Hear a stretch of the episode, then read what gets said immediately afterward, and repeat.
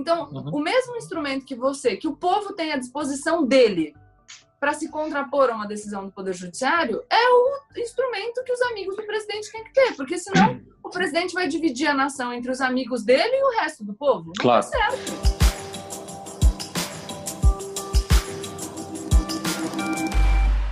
Bom, gente, como eu sempre digo para vocês, a partir de agora, menos emoção e mais razão, se bem que com a companhia que eu tenho no vídeo de hoje, eu não sei se a gente vai conseguir fazer um debate completamente racional, mas eu vou insistir para a gente tentar baixar um pouco os ânimos. É, convidei para conversar comigo hoje os meus amigos, Augusto de Arruda Botelho. Olá. E Tiago Anastácio. Oi, Gabi. Nossa. Oi, Augustinho. Os nossos grandes participantes do grande debate, para agora a gente fazer esse nosso pequeno debate aqui neste canal do YouTube. Ô, pessoal, eu pensei da gente contar para quem está assistindo primeiro é, que a gente se conheceu semana passada, né? É, super, super.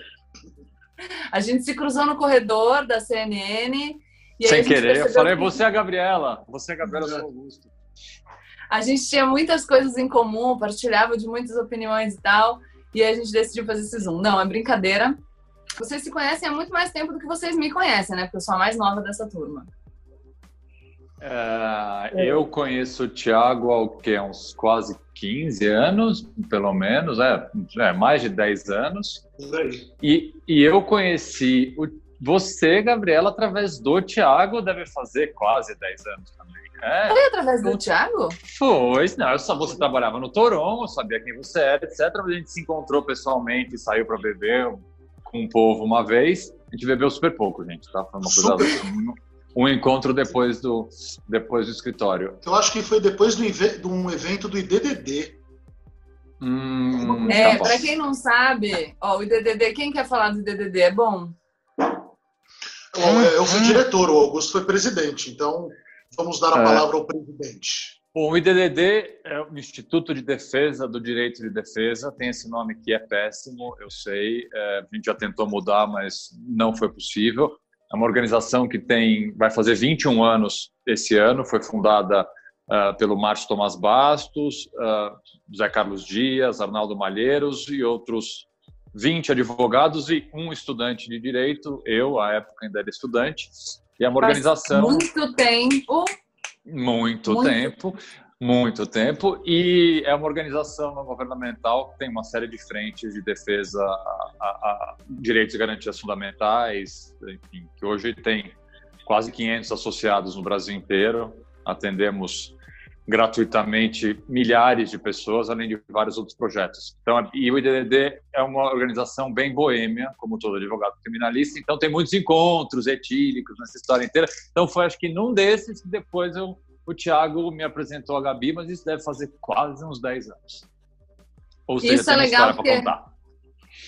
Isso é legal porque dá até para fazer a transição para a nossa conversa de agora, porque a gente está falando de um instituto é, que busca ir para uma defesa irrestrita né, e universal dos direitos e garantias individuais e atemporal, né, então em todos os momentos, não só quando convém, e a gente tem assistido aí um movimento do garantismo de ocasião, que é de repente, né, para defender os nossos, a gente começa a falar da importância dos direitos e garantias individuais, então é, eu quis trazer o Tiago e o Augusto aqui para a gente falar um pouco de, desse embate que está rolando entre o executivo e o judiciário. Todo mundo deve estar tá acompanhando, mas falando em um resumo muito simples, acho que a gente começa a ver um, um incremento da tensão, a tensão aumentando, quando o Alexandre de Moraes barra a nomeação do Bolsonaro na direção-geral da Polícia Federal, Aí tinha toda aquela questão envolvendo a saída do Sérgio Moro, que falou que o Bolsonaro queria interferir na Polícia Federal. Aí o Alexandre de Moraes barra essa nomeação. Pouco tempo depois, é, a gente tem toda a questão envolvendo é, o vídeo do Bolsonaro na reunião dos ministros. Então, o Celso de Mello, também ministro do Supremo Tribunal Federal, divulga esse vídeo. O Bolsonaro não gosta muito, começam a falar de uma decisão do Celso de Mello que nem existe, que iam pegar o celular do Bolsonaro. No dia seguinte, curiosamente, o governador do Rio de Janeiro é alvo de uma busca e apreensão, apreendem o celular dele, mas aí tudo bem. E depois a gente viu a operação do inquérito das fake news no Supremo, que também está com o Alexandre de Moraes como relator e que fez com que o presidente da República e o bolsonarismo como um todo ficasse bem pistola. É, quem quer começar? Quem quer falar um pouco? Aí a gente começa. Vai, Tiago, manda aí. Então, a questão, Gabi, é muito complicada. Né? A gente colocou o IDDD e acho que é bem interessante a gente também colocar que o IBBD é formado por advogados de todos os espectros políticos. Então, nunca coube, pelo menos na nossa história, na minha, no Augusto e na sua, é, qualquer divisão política a partir do nosso exercício profissional. O que sempre aconteceu é que nós sempre defendemos todos os tipos de pessoas. Nós sempre defendemos os direitos e garantias individuais e pedimos juízes imparciais, que a lei fosse respeitada para todos, que todos fossem cuidadosos com as coisas da justiça, porque a justiça criminal é pesada. Uma simples acusação estigma as pessoas de uma forma, principalmente hoje, né, que todo mundo tem muito acesso à informação e fica tudo armazenado na internet. É muito importante ressaltar isso. E agora surge essa coisa de ocasião, né? Aos deixa, meus inimigos. Deixa eu, é, que é uma coisa assim, o que o Thiago está falando é que a vida inteira foi, a gente defendia o respeito aos direitos e garantias de quem a gente não gosta, inclusive. Pô, não Exatamente. gosto daquele cara, mas ele não pode ter o direito dele violado. Ponto. É um valor absoluto, não pode. Vou, vou dar um exemplo bom dessa história, porque eu acho que essa semana, essas últimas semanas dá para ver isso. Eu fiz um vídeo recentemente para o YouTube. Claro que eu não estou na atividade da advocacia, mas enfim, que seja na, na opinião, como analistas, já que nós três estamos fazendo isso agora também. Eu fiz um vídeo falando sobre o caso do João Pedro, menino de 14 anos que foi assassinado pela polícia no Rio de Janeiro. E eu fiz um vídeo muito crítico ao governador Wilson Witzel do Rio de Janeiro, falando realmente fazendo muitas críticas a ele, falando sobre aquele vídeo do helicóptero, sobre a política dele de segurança pública, sobre como isso coloca em risco não só os jovens pobres e negros, mas também os policiais que estão na linha de frente dessa política de segurança de combate. É, e pouco tempo depois, a gente teve a operação de busca e apreensão que teve como alvo Wilson Witzel e a esposa dele. Mas falando especificamente sobre o governador do Rio de Janeiro, eu disse que, na minha opinião, e acho que eu posso ouvir vocês também, a decisão do ministro Benedito do STJ que autoriza a busca e apreensão é super frágil. Porque é. o elemento que ele diz que justifica você é, violar o âmbito de liberdade do governador do estado, agora como indivíduo, tá? Então, direito individual, uhum. foi o fato de que ele postou no Twitter. Então, Olha só, eu estou dizendo, acho que essa decisão não tem fundamento, não tem justificativa suficiente para violar o direito individual do governador Wilson Witzel. Não estou dizendo que não existam provas no inquérito, porque eu sequer conheço o inquérito. Não estou dizendo que o governador merece ser absolvido. Eu não estou fazendo juízo de valor sobre se ele é claro. culpado ou se ele não é culpado. O que eu estou dizendo é, naquela decisão... E nem que você gosta dele. E nem que Exato. você gosta dele politicamente.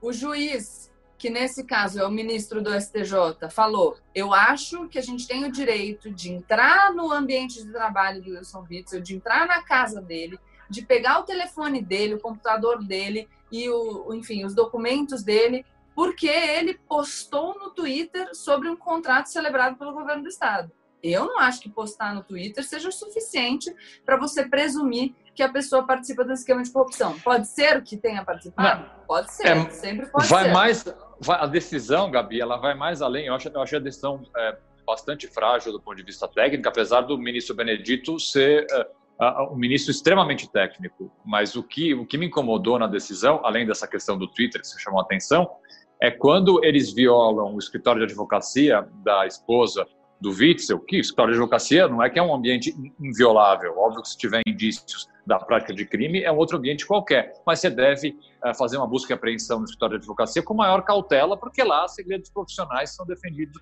são protegidos por lei. E a, e a presunção que é feita é a seguinte: olha, há um recebimento de honorários de uma empresa investigada nesse escritório de advocacia. Logo, como não há comprovação de serviço prestado, vamos fazer uma busca e apreensão para ver o que tem nesse escritório.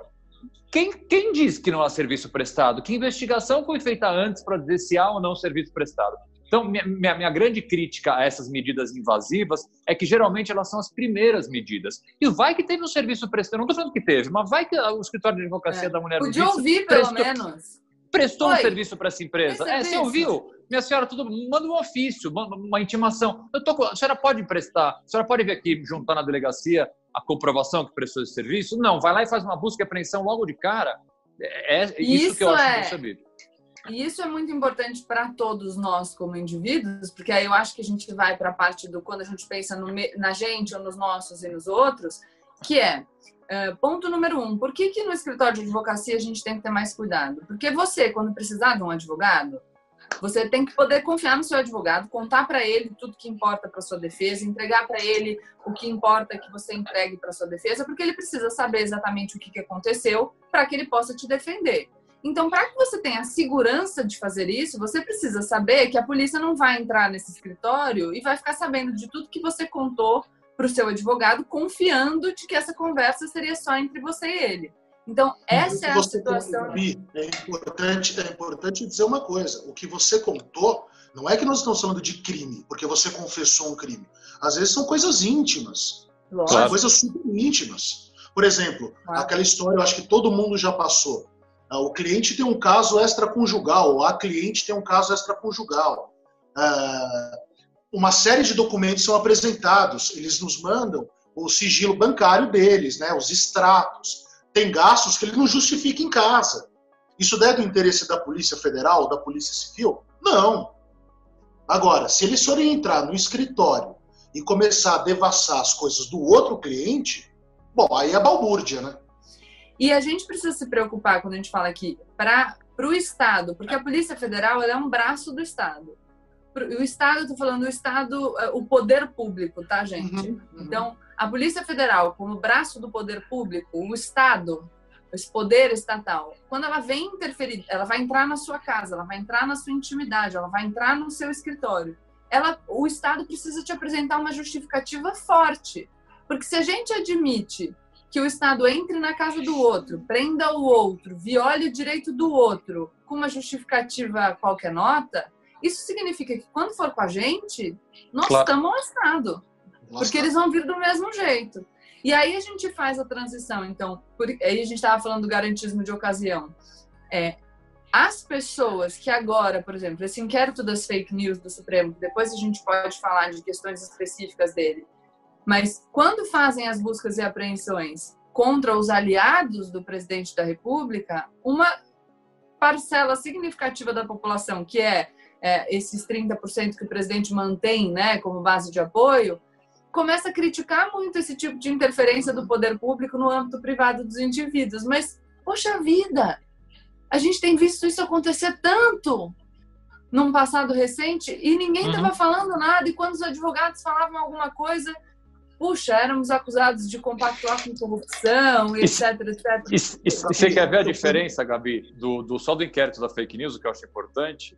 É, primeiro, ao contrário de outras várias operações policiais, a, busca, a operação não foi a primeira medida de investigação. O inquérito tem uma série de investigações feitas. E mais, há alvos, por exemplo, da busca e apreensão que foram intimados para prestar depoimento mais de uma vez e não compareceram. Então é completamente diferente a situação da operação da fake news com outras operações. Eu acho que há críticas que podem ser feitas à decisão do ministro Alexandre, ah, não vou entrar em detalhes aqui para não cansar e ficar muito juridiquês, mas no todo você tem uma situação diferente. Ah, vieram falar comigo, ah, como é que você critica a operação do Witzel, mas você não está criticando a operação da fake news? Eu tenho críticas a fazer na operação da fake news, mas elas são diferentes. Você tem alvos, por exemplo, que intimados a prestar depoimento não foram prestar depoimento. Então não é que a, a primeira medida de investigação foi uma medida de força. Há uma investigação prévia.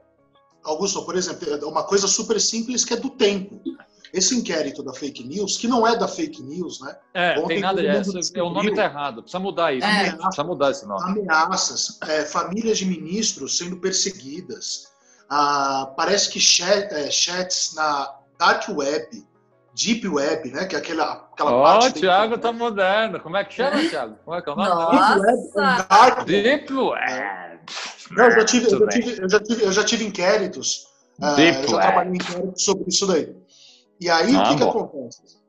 É, essa investigação tem um ano e meio. quase. É. O do Witzel tem dois ou três meses. Não, exato. Olha a diferença Não, já do trabalho meses, que foi feito. Dois ou três meses, se eu não me engano, é, é, primeiro Polícia Civil do Rio, depois é, Polícia Federal do Rio, depois subiu, né? Exato. Isso. Subiu e foi lá para Brasília, tá, gente? Ali no STJ. Sim. Subiu, assim, é uma coisa, é, são coisas muito diferentes. Então, eu acho que é legal e a gente está vivendo um momento que os garantistas de ocasião eles se tornam importantes porque eles vão revelando uma faceta que é uma faceta muito zoada. É aquela história. Eles sempre argumentaram, eles sempre argumentaram sobre justiça olhando para o bolso e para o próprio rabo. Eles nunca olharam, eles nunca entraram no debate na real. Sabe? Olha, dá uma olhada, gente. Eu estou vendo o Sérgio Moro contratando advogado. E a gente sabe muito bem como é que ele tratava os advogados. Eu estou vendo o ministro da Justiça entrando com habeas corpus. No Eu quero falar disso também. Ah, vocês, é lembram, vocês lembram que falavam do habeas corpus? Coisa de 5, 6 anos atrás? O que a Lava Jato falava do uso abusivo do habeas corpus? Olha agora. Aí começa, todo mundo começa a aplaudir a PF por causa do Witzel. No dia seguinte, vão para cima dos colaboradores do Bolsonaro. Então, o Bolsonaro que pediu aplausos para a PF no final do dia, de manhã já está desesperado por causa da PF. Ah, então, e a melhor informação, mas pera só um pouquinho, a melhor de todas é que as pessoas não falam muito disso, mas quem comandou a operação do inquérito do Supremo, que não é fake news, mas chama inquérito da fake news, é o Igor Romário de Paula, que foi coordenador da Lava Jato de Curitiba durante quatro anos. Era o principal é. delegado da Lava Jato de Curitiba, que Eu hoje é o delegado é o delegado do inquérito das fake news. Ah, então agora está é, tá errado, né? Agora quando a gente estava lá na Lava Jato, estava todo mundo falando: aê, Polícia Federal, maravilhosa, parabéns. A gente estava elogiando o delegado Igor. E agora, porque. Ah, não, mas pera. Agora, o delegado Igor, que era maravilhoso e eu adoro, tá vindo atrás das pessoas que me ajudam. Então, acho que eu não vou gostar mais. E isso fica muito claro quando a gente fala da história do telefone. Eu gosto muito da história do telefone. Por quê? Lembram que o general Heleno publicou uma nota falando que haveria consequências imprevisíveis se o Supremo determinasse a apreensão do celular do presidente da República, porque era um absurdo. É, é ameaça aquilo, né? É, para mim não é aquilo ali na nota, para mim aquilo é uma ameaça. Mas aí o general Heleno fez todo esse auê da nota, porque era um absurdo apreender o celular do chefe do Poder Executivo. E aí todo mundo, para quem quiser ler um pouco sobre isso, se o presidente da República pode ser alvo de uma medida de busca e apreensão ou pode ser obrigado a entregar o vídeo, na decisão que decidiu pela publicidade do vídeo da reunião de ministros, o item 5, se eu não me engano, da decisão do Celso de Mello, fala sobre isso, usando inclusive o exemplo do caso Watergate nos Estados Watergate. Unidos. Quem quiser olhar, pode olhar. Bom, uh, aí o Bolsonaro, eu não vou entregar meu celular, e as pessoas nas redes sociais falando que absurdo o judiciário pegar o celular do chefe do Poder Executivo. Aí no dia seguinte, o judiciário, ordem do ministro do STJ, foi lá e pegou o celular do chefe do Poder Executivo Estadual. E aí todo mundo fez o quê? Grande medida. Olha, realmente, judiciário maravilhoso, nunca critiquei. Oh, e posso então, falar? As, as, duas apreensões estariam erradas. A apreensão do celular do presidente está errada e a, a, a apreensão do celular do Witzel está errada. As duas estão erradas. Então não tem as que aplaudir nenhuma. As duas estão erradas. Aí, é, é, é, é, isso que diferencia você defender direitos e você defender pessoas. Tá errado e... aprender o celular do Bolsonaro. Tá errado. E o que, que é Como primeira medida dizer? de investigação, tá errado. Não, não, é que não, não, é que não pode. É, é pode, exatamente. Pode, desde mas que tenha. Tem, sim, sim. E aí, o que, que, é mais interessante ainda, porque quando a gente fala que tá errado, tá errado o do Witzel, tá errado do Bolsonaro. Se você não tiver elementos fortes o suficiente para justificar essa medida, que é extrema, e não é porque eles são os chefes do Poder Executivo, é porque eles são cidadãos brasileiros, indivíduos. É qualquer celular. É o meu, é o seu, é do presidente. De todo mundo. Mas se por acaso o judiciário determina a medida, você não pode simplesmente dizer não dou. É. Você pode recorrer. esse é um instrumento. E aí a gente começa a ver o problema do arbítrio, que é, tudo bem, você acha que o judiciário está errado? A gente lida com isso o tempo todo. Tiago Anastácio, você já achou que a decisão do Poder Judiciário estava errada na sua vida? É umas três vezes por dia. Você. você, é. Augusto, alguma vez é. você já falou, nossa, o judiciário errou? Você tá querendo fazer aquele joguinho que tem, não é? Eu, eu, eu nunca, isso? Eu, o judiciário erra, infelizmente, bastante. Acerta também. Acerta. Mas erra o que, muito. que a gente faz quando ele erra? A gente fala, recorre. Não vou fazer.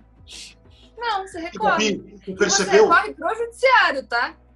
E, Gabi, é. você percebeu que todas as. Vocês perceberam, vocês dois, que todos esses problemas que aconteceram não teve um recurso do pessoal do Bolsonaro contra as decisões? Não, é só. Bravata, eles recuam, é só eles recuam e ofendem.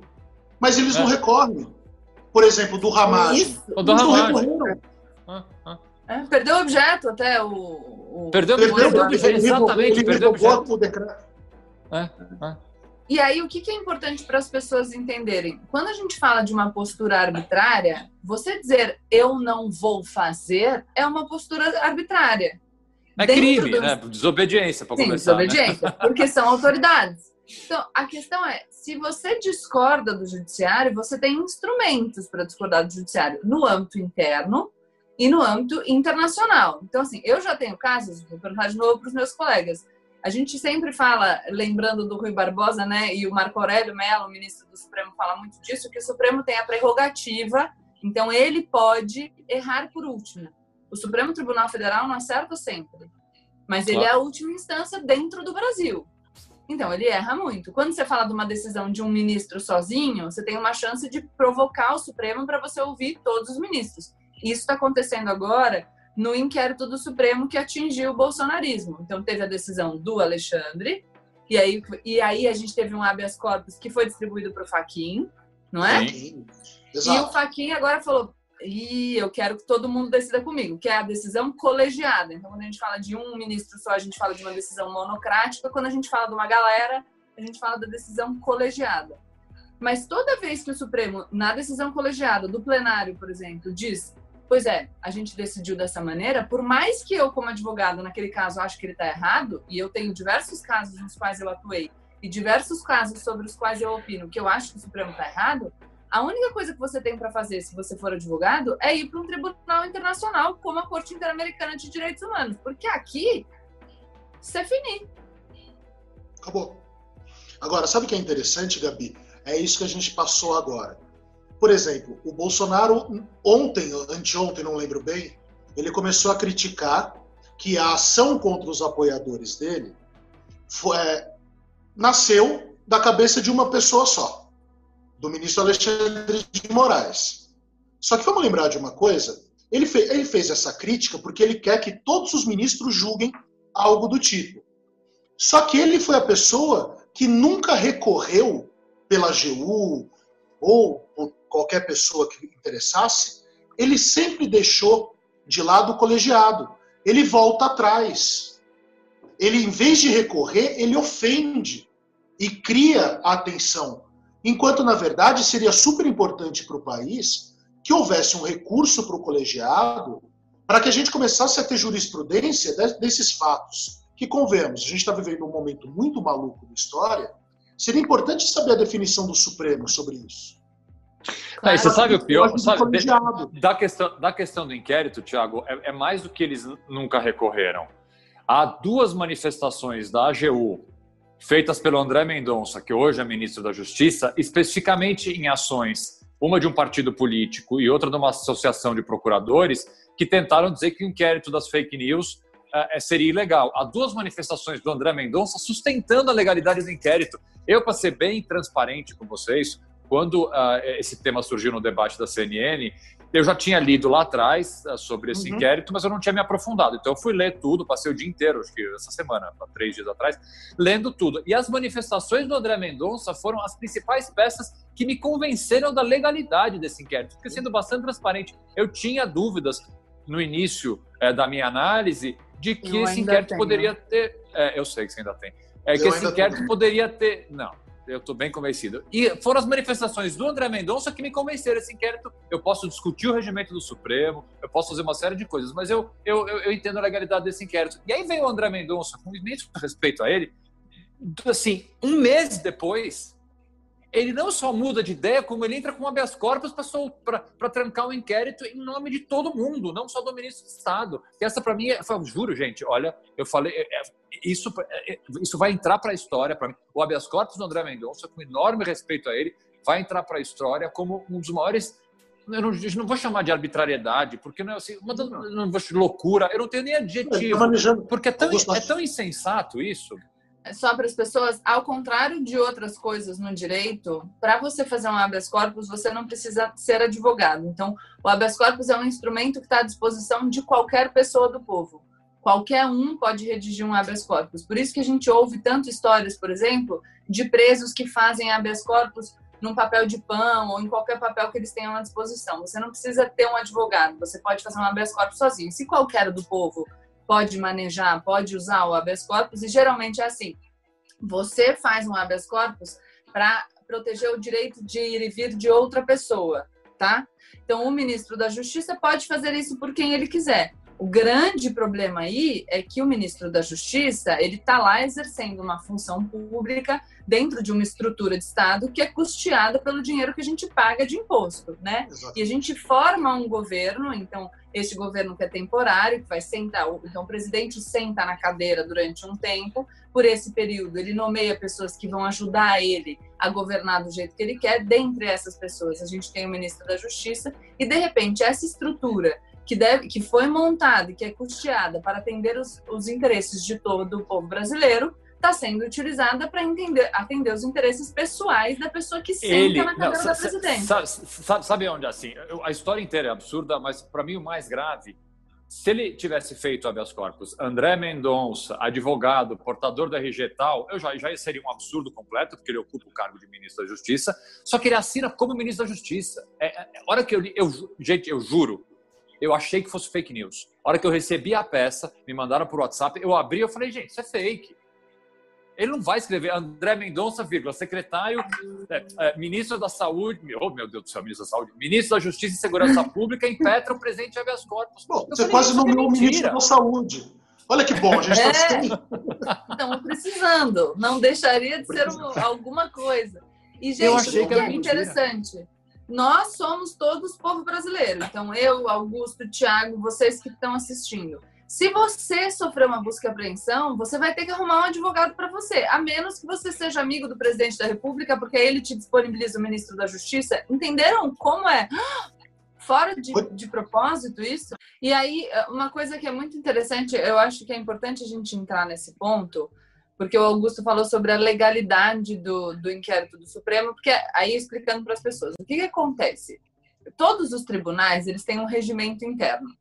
Algumas coisas que a gente precisa explicar. Todos os tribunais têm um regimento interno e não necessariamente o regimento interno dos tribunais foi feito, porque os tribunais, enfim, alguns já existiam, né? Alguns é, foi feito antes, depois da Constituição de 88. E toda vez que a gente tem uma lei ou uma norma com força de lei que é anterior à Constituição, a gente tem que ver se ela combina com a Constituição ou não. Porque como a Constituição é a lei que mais vale de todas, estou falando aqui em termos para todo mundo entender, tudo que está embaixo dela, embaixo desse guarda-chuva constitucional, ele não pode contrariar o texto da Constituição. Por isso que às vezes a gente fala, olha, essa lei é inconstitucional. E você tem instrumentos para questionar a constitucionalidade das leis. Então, por exemplo, o porte de drogas para uso pessoal, que está previsto no artigo 28 da Lei 11.343, é um artigo que tem a constitucionalidade questionada. Tem um recurso extraordinário no Supremo Tribunal Federal, está pendente de julgamento. Quem está com ele? É o Alexandre mesmo, é? Alexandre. Eu, tá fiz, com... eu fiz ostentação oral, vou fazer um jabá. Eu fiz ostentação oral desse recurso, assistam no YouTube que eu estou lá no Supremo. Boa. Não, eu fui um dos que fiz, né? Tem outros advogados, mas eu fui um dos que fiz.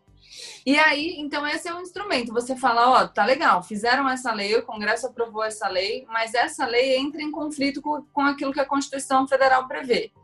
Quando a gente está falando, e aí eu vou entrar no ponto do Augusto, que este inquérito que foi instaurado no Supremo Tribunal Federal, ele foi instaurado segundo as disposições do regimento interno do Supremo Tribunal Federal. Então, quando as pessoas falam que ele é legal, é porque existe previsão legal na lei, no regimento interno do Supremo Tribunal Federal, que autoriza a existência de um inquérito dessa maneira.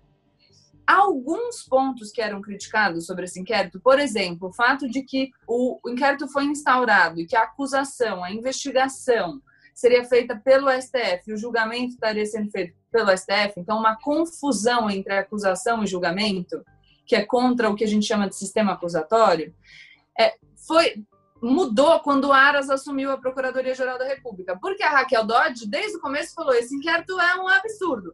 Eu não quero saber dele porque ele tem um problema. Quando o Aras chega, ele não fez isso. Ele falou: ah, tá não. bom. Não. Vamos lá. Ele fala que o inquérito, ele fala que o inquérito é legal, ele só pede para o inquérito ser, passar a ser acompanhado pelo Ministério Público, coisa que está acontecendo. O MP se manifestou na operação. Foi contra, mas se manifestou. E aí não, foi contra, foi contra a busca. Isso acontece só. muito. É, Acontece super. muito, não é? Em várias operações, o Ministério Público opina contra uma medida e o juiz mesmo assim dá. Tem vezes, gente, que o Ministério Público, que é o titular da ação penal, que é quem está acusando, pede para absolver o réu e o juiz condena. condena. Isso acontece. Eu não acho que isso seja bom, tenho também as minhas críticas, podemos fazê-las. Claro. Mas só para vocês saberem que isso acontece, que ninguém está falando disso, pelo menos dentro do, do bolsonarismo que a gente saiba. Queria só voltar a falar do inquérito mesmo, é, porque é, o, o, Augusto fala que ele é legal porque ele está previsto no regimento, e ele está. Agora, a gente tem questões que são: será que o que está previsto no regimento é constitucional? É uma eu tenho as minhas, eu tenho as é minhas é ressalvas, principalmente a ressalva relacionada à distribuição do inquérito. Só que aí, Essa o que, que eu gostaria tem. de falar? Não? Eu tenho. Não, a distribuição eu não tenho. Não, continua, continua, continua. O que, que eu gostaria de falar que é mais importante de tudo? Porque ainda quando nós... A gente pode fazer essas salvas. Então, eu estou falando que eu tenho uma, o Augusto está falando que não concorda com essa, que ele tem outra, talvez o Thiago tenha outra, tudo certo. De qualquer maneira, qualquer ressalva que a gente tenha contra isso, a gente vai ter que levar para o Supremo Tribunal Federal. Não existe uhum. alternativa. Porque senão o que a gente está querendo é impor a nossa vontade. Então, eu acho que ele é inconstitucional, então a partir de agora ele não pode mais valer. Porque se for assim, eu acho que a lei de drogas que criminaliza o porte para uso pessoal é inconstitucional. Então, a partir de agora, eu não cumpro mais nenhuma regra, porque eu decidi. Não, uhum. você tem que passar isso pelo crivo do Poder Judiciário. E se o Supremo decidir contra aquilo que você acredita e você achar que você tem como recorrer à Corte Interamericana de Direitos Humanos, por exemplo, porque viola os tratados internacionais, nesse caso a Convenção Americana de Direitos do Homem ou o Pacto Internacional de Direitos Civis e Políticos, que assim se faça. Então, se o bolsonarismo acha que o inquérito é ilegal e tem todo o direito de achar e tem todo o direito de se contrapor a ele, então que assim o faça de acordo com a regra. Uhum. Não é gritando, não é falando e, ne, e nem, e nem usando e nem usando o ministro da Justiça para entrar com habeas. É. Então olha que engraçado. Quando o Supremo decidiu que não precisava mais do trânsito em julgado para executar a pena, os criminalistas todos acharam errado. Uhum. Eles não ficaram falando, tá errado, nós não vamos cumprir. As pessoas receberam ordens de prisão e foram presas. O Lula foi preso ele se submeteu à decisão do Poder Judiciário. E aí, depois, as pessoas vão recorrer. Então, a, de, a, decisão seguinte do Supremo sobre esse mesmo tema, que foi em duas ações declaratórias de constitucionalidade, foram decisões em virtude de uma provocação do Supremo Tribunal Federal. Então, quem achou que o Supremo tinha decidido mal, não ficou gritando e nem desobedeceu o Poder Judiciário. Falou, é, ah, eu exato. acho que o Supremo está errado, então eu vou fazer o recurso. A. No caso, não foi um recurso, mas para vocês entenderem, eu vou usar o que eu tenho de instrumento previsto pela lei, pela Constituição Federal, para que eu possa, então, falar: Oi, Supremo, tudo bem? Você decidiu, mas eu acho que você está errado. E você está errado por causa disso e disso e disso. Então, ninguém está aqui dizendo que não existam é, vícios possíveis de serem alegados sobre esse inquérito. Ninguém aqui está dizendo que as pessoas que foram afetadas por essa decisão de busca e apreensão, que serão afetadas por outras decisões, ou que foram convocadas a depor, não possam se opor a essas medidas, não possam reclamar dessas medidas. Elas podem fazer tudo isso, de acordo com aquilo que prevê a lei. Porque se você, que está vendo, sofreu uma busca e apreensão, O que, que você vai fazer? Você vai dar uma entrevista no jornal? Falando que tá errado, que você não vai cumprir? Não vai. O judiciário vai mandar a polícia na tua casa e vai te obrigar a cumprir. Então, uhum. o mesmo instrumento que você, que o povo tem à disposição dele para se contrapor a uma decisão do Poder Judiciário, é o instrumento que os amigos do presidente têm que ter, porque senão o presidente vai dividir a nação entre os amigos dele e o resto do povo. Não claro. certo. É, eu acho, eu sabe a impressão que eu tenho, Gabi, que o pessoal está fazendo como acontece em toda batalha política, qualquer batalha profissional, o pessoal está demarcando a linha. E eu estou falando de executivo e judiciário. Eles estão colocando a, as forças na fronteira e falando, ó, daqui ninguém passa me parece que existe um recado do Supremo aí, nessa, inclusive que aconteceu nessa semana. Falando, então, gente, tem tudo isso daqui, sabe? É, parem, vamos, né? vamos, parem. Vamos dar uma seguradinha, né, galera? Isso, parem. É, segura a onda. Segura a onda, porque assim, gente, eu falei hoje no grande debate, e hoje até eu fiquei bem, até quase emocionado. Por quê? Gente, esse negócio é, de neonazistas não dá, né? É, tem uma moça aí que, foi, que falou que foi treinar na Ucrânia com neonazistas. Tem um limite, gente. Sabe? Tem um limite. A democracia não pode morrer pela própria boca. Você viu quem é o advogado dela, Tiago? Dessa moça não. aí, a Sarah Winter? É o ministro da Justiça. É, é, é, é, o ministro da Justiça é o advogado dela, porque ele entrou com habeas corpus para ela também, né? E como ele pede a extensão do habeas corpus para todo mundo, calma, ele, ele é, advogado, advogado da Sarah Winter. Dela.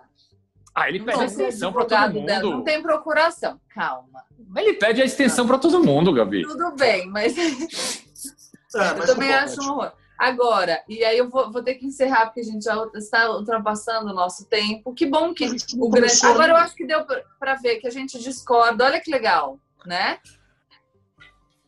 Exato. Embora não muito. Hum, hum. Então eu vou encerrar falando que a gente pode repetir essa experiência se vocês gostaram. Então, se vocês gostarem, deixem o like de vocês, se inscrevam no canal.